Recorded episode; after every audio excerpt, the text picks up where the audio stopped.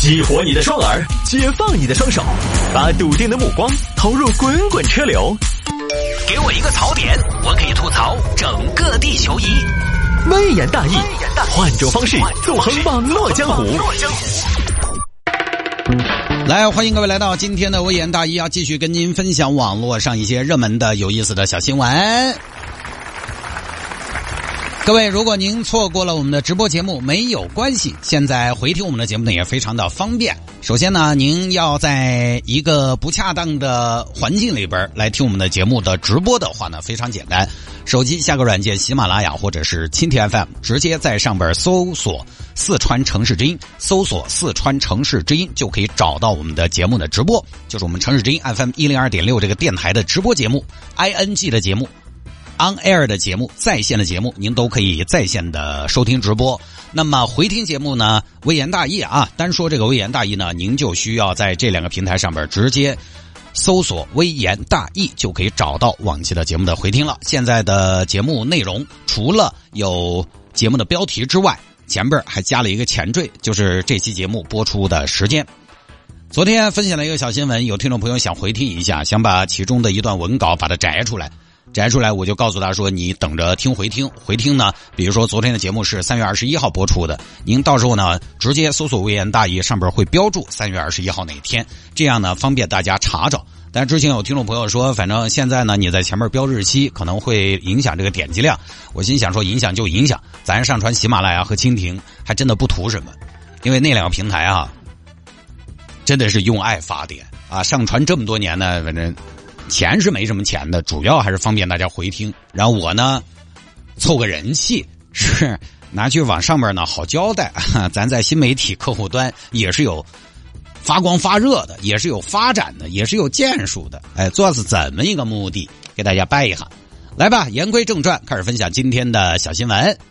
有听众还摆一下这个三幺五报告，月收入八千以上的消费群体满意度最高。这个，这个说的是中消协嘛？上周刚好三幺五嘛，也就是一周前，一周前的今天，中消协当时出了一个报告，叫《二零二二年一百个城市消费者满意度测评报告》。这个报告里面的一项调查是把消费者按照月收入的水平进行了一个划分，来统计不同月收入段在消费这个事情上的满意度。四个收入段分别是月收入三千以下。月收入三千到五千，月收入五千到八千和月收入八千以上四个层次，最后的结果是月收入八千元以上消费群体的满意度得分最高，而且呢，随着收入的增加，消费者的满意度得分呈现出上升趋势。就这么事儿，这个他有什么好分析的呢？你说是不是？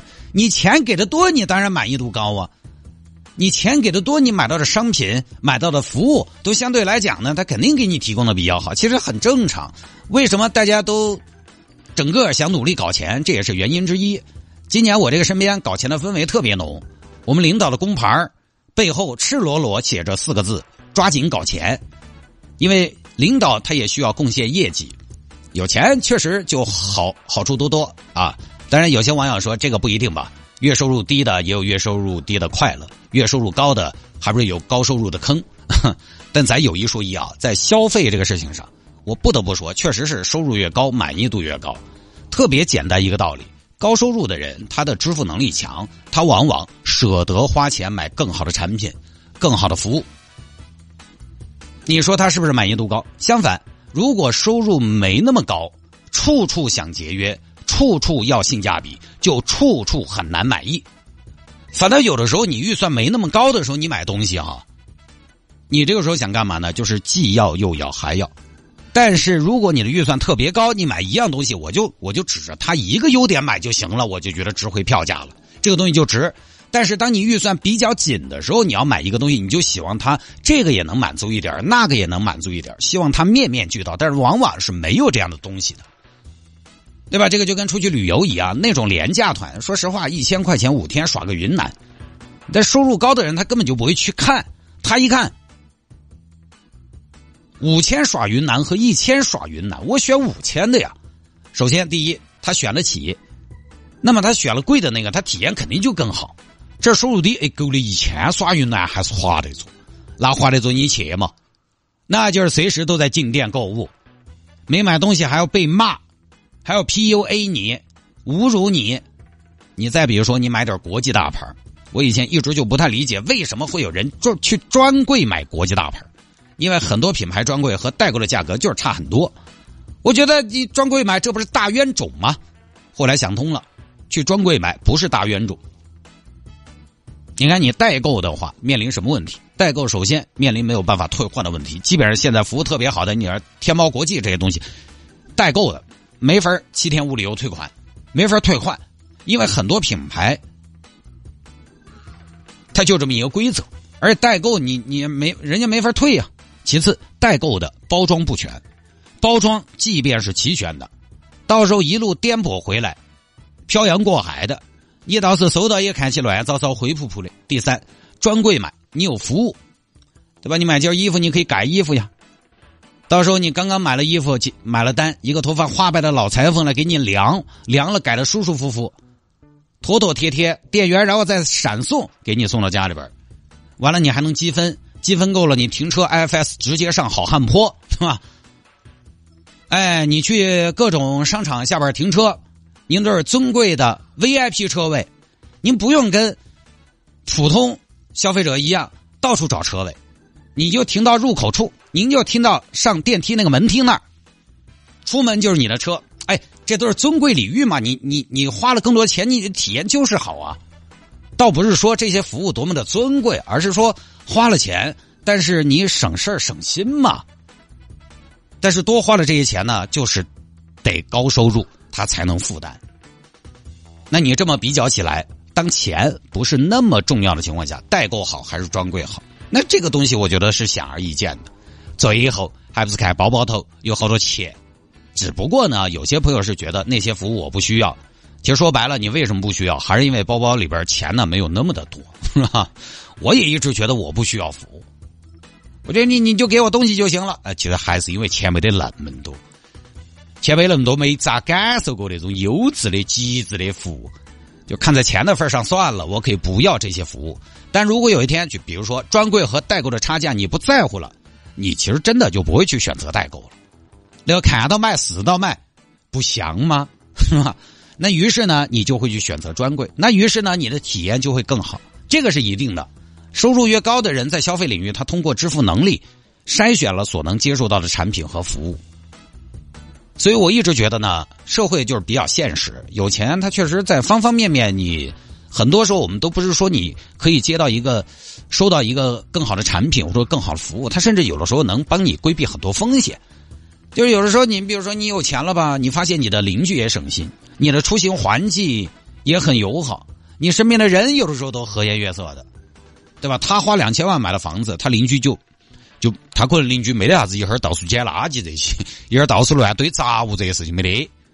他坐飞机都是贵宾厅、头等舱，他也觉得坐飞机并不恼火。他出门都是五星级酒店，那都是明码标价的，他能有什么烦心事儿？他也不会觉得这儿是个坑，那儿又要挨宰。就整个世界啊，当你把钱给够了，你就发现整个世界对你充满了善意。还说嘛？去年五一，我去东安湖住酒店，当时我住的木棉花酒店。木棉花酒店呢，就相对比较大众化，对吧？那儿孤零零的就那么两个酒店，大多数的朋友呢，可能带娃亲子啊，就选木棉花酒店，它比较大众化。大众化的酒店，你就发现一个问题：那个到了假期人很多，窝喧喧的，嘈杂，入住也慢，早上吃饭的人也多。那个早饭，早饭吃早饭的地方人声鼎沸的。但是同时间段，也是东安湖的，比如说东安阁酒店。那个人家就清静很多，哎，那个走到里头就很舒服啊，人口密度也低呀，感觉自己自由自在、无拘无束，也不用谁将就谁，也不用排队，但是价格就有区别嘛。同时段后者价格是前者价格的两倍以上。那你要是高净值人群，他就真的可以用价格来筛选出一个更好的出游体验和环境，而且因为消费同样的东西哈，有钱的、预算高的和预算低的。因为消费同样的东西，他所需要动用的资金占自己的财富比例更低，所以他支付能力更强的同时吧，他预期还稍微低一些。这也就是刚才我说的什么呢？有些预算高的人吧，他反倒对他买这个东西呢预期没那么高；有些预算紧巴巴的，他踮脚买的，他可能对这个东西的要求还高些，最后就反映出来一个啥子问题呢？就是满意度，满意度的问题。比如说我去买一双八百块钱的运动鞋，半年穿烂了，我肯定要骂街，对吧？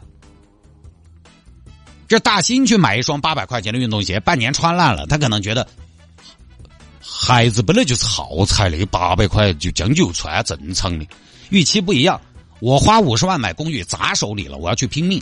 他花五十万买公寓，他最后直接可能就忘了。我我我好几月怎么个房子啊？哼所以啊，买同样的东西给不同的，卖同样的东西给不同的人。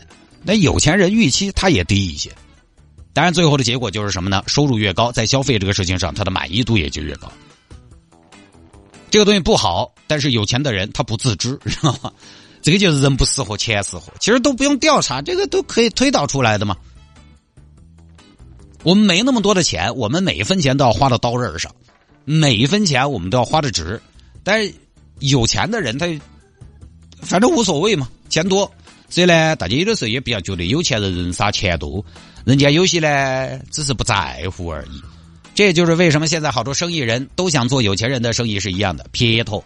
我把钱收够了，我能尽量的满足你，你也高兴不在乎。我呢，工作量也小，皆大欢喜。但是如果你钱不给够，我这边卖东西呢，随时也在抠，我抠出来拿给你，结果呢，就是我也不舒服，你也不满意，最后大家都不了然。做生意的觉得你出好多钱嘛，这样那样那样这样，消费者觉得我不管你，反正就是货不对版。所以这个东西呢，不说了，这个不用调查的，想都想得到。